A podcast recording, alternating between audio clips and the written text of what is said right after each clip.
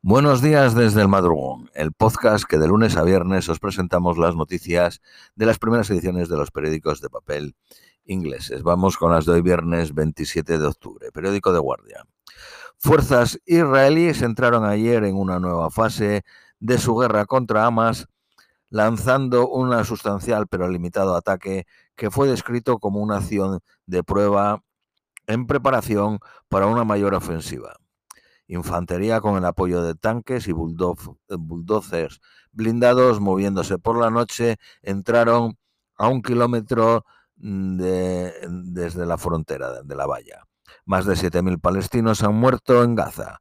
Un tanque israelí fue atacado, pero no hubo víctimas israelíes. El miércoles la Organización Mundial de la Salud pidió a Hamas que aporte pruebas de vida de los rehenes. La entera familia de un corresponsal de Al Jazeera ha muerto por un ataque aéreo israelí.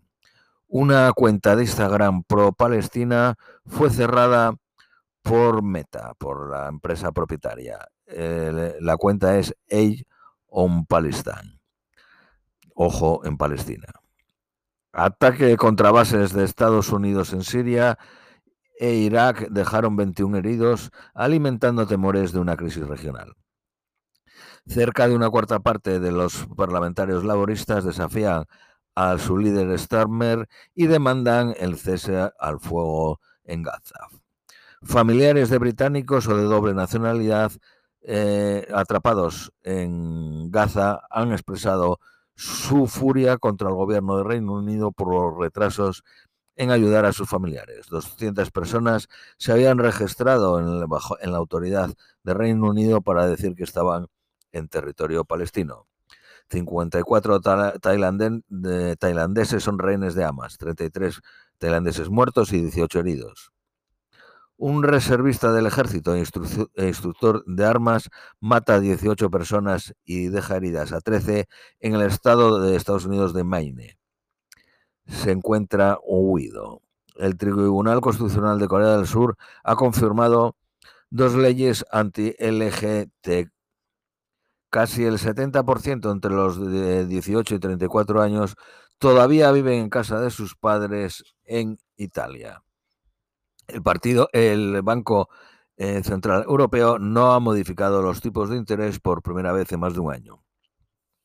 Se mantiene en el 4%, el más alto desde que se lanzó el euro en 1999.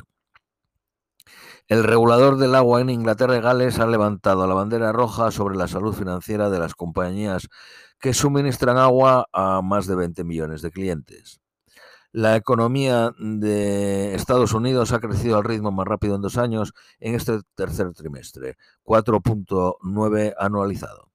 El gobierno ha advertido a los council en Inglaterra que abandonen los planes de adoptar la jornada laboral de cuatro días. Periódico Daily Telegraph. Agentes de frontera británicos están en Egipto listos para ayudar a los 200 británicos en Gaza.